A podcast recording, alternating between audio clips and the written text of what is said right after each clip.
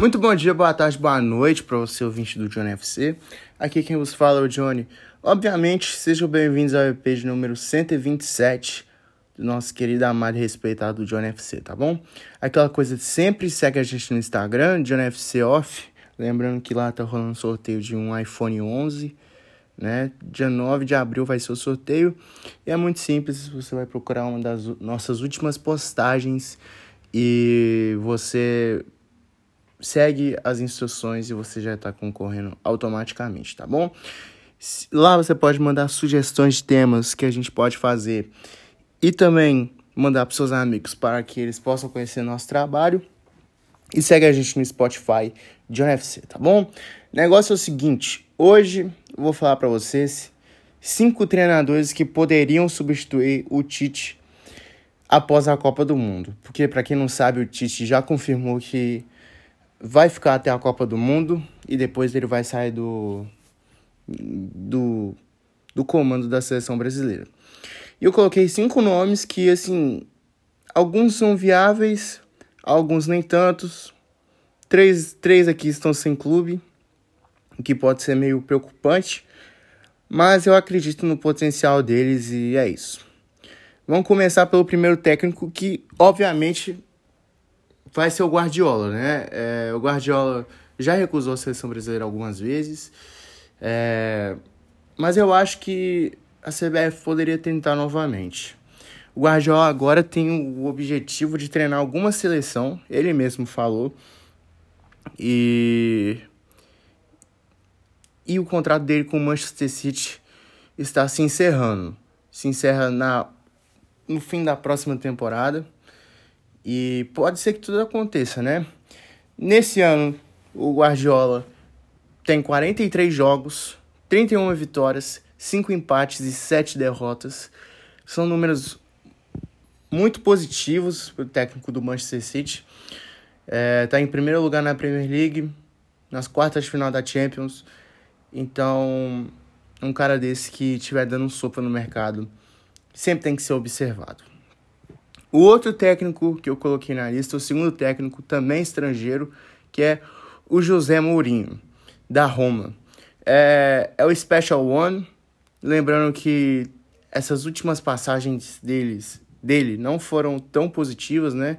O Chelsea começou a oscilar muito com ele no comando, depois de ter ganhado a Premier League na temporada 14 e 15. Só que na outra temporada ele estava indo mal, tanto que ele foi demitido. No Manchester United estava com vários problemas com os jogadores lá dentro. No Tottenham a mesma coisa. E agora ele está na Roma, onde ele está encaixando uh, a equipe na capital italiana.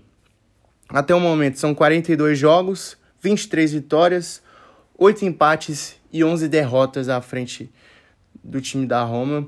Lembrando que está em sexto lugar do campeonato italiano e nas quartas de final da Liga Conferência vai jogar contra o, o, o Bodo Glont, se não estiver enganado, esse é o nome do time, da Noruega. Eu acredito que a Roma tem muitas chances de ganhar a Liga Conferência, mas a gente vai ver.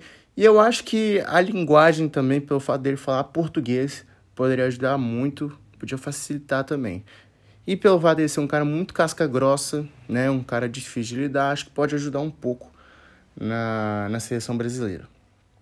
O terceiro nome da lista é o Jorge Jesus, que também é outro cara que sempre vai ser ventilado para comandar a seleção brasileira.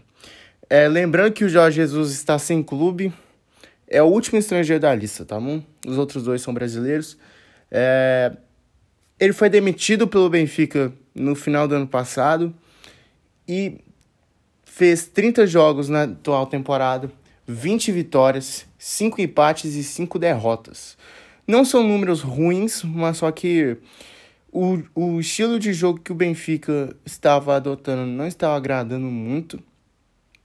E com a pressão toda, o Flamengo atrás também, é, o Jorge Jesus acabou sendo demitido. E o Paulo Souza, caso ele continue fazendo esse bom trabalho que ele vem fazendo no Flamengo, não vejo, é, não vejo ele perto do Flamengo, mas sim da seleção brasileira, caso ele queira. Lembrando que o Jorge Jesus já tem quase 68 anos, então é meio complicado também trazê-lo à seleção brasileira. O quarto nome da lista é o Renato Gaúcho. Ah, por que você colocou o Renato Gaúcho? Eu acho o Renato Gaúcho muito bom técnico, cara. É, por mais que ele teve seus relampejos no Flamengo, eu achei que ele fez uma boa passagem pelo time rubro-negro. É o mesmo problema do, do Jorge Jesus no Benfica. Oscilou em jogos que não deveria ter oscilado. Isso prejudicou com o Renato Ga... isso prejudicou o Renato Gaúcho no Flamengo. Sua passagem teve 37 jogos, 24 vitórias, 8 empates e 5 derrotas. E querendo ou não, são números altíssimos, tá, gente? 5 derrotas e 24 vitórias é muita coisa. É, eu lembro que o início do Renato Gaúcho foi muito positivo, ele teve 7 vitórias seguidas só de início. E todo mundo pensou, pô, agora o Flamengo está em ótimas mãos. Mas perdeu a Libertadores, a pressão já estava enorme. Ele acabou sendo demitido, ou ele pediu demissão, não lembro. E é isso. Lembrando que ele é um cara muito ofensivo. E em 37 jogos no Flamengo ele fez 87 gols, o que é bastante. E teve uma zaga vazada de 25 gols, se eu não estiver enganado. Então, querendo ou não, é um cara ofensivo e isso pode dar resultado. E o último nome da lista, o Cuca, que está sem clube. Ele pediu demissão do Atlético Mineiro, ninguém entendeu muito. Hoje o Atlético está com, com o Ertuco Mohamed. E, assim, no meu ponto de vista, acredito que o Cuca pediu demissão para ter uma chance na seleção. Acredito eu que seja por isso que ele pediu demissão do Atlético. É, lembrando que o Tite também sugeriu o nome dele para ficar em seu lugar. E se depender da última temporada dele no Atlético, eu super apoio. E é a opção mais viável, na minha opinião. O Cuca tem 67 jogos pelo Atlético na última temporada, que ganhou tudo, né? 46 vitórias, 3 empates e 8 derrotas no ano inteiro. Foi um ano mágico do Atlético. E acredito que ele possa ser um técnico que possa ajudar a nossa seleção. Acho difícil, não sei, mas tudo é possível no final. Não fez sentido nenhum que eu falei agora, mas tudo bem. É, esses são cinco nomes. Quais nomes você colocaria aqui também? Qual nome você acha que poderia ser o técnico da seleção? Pode ser qualquer técnico, pode ser estrangeiro, brasileiro, você que sabe. Dê sua opinião depois, valeu? Tamo junto, rapaziada. É nós. Fui.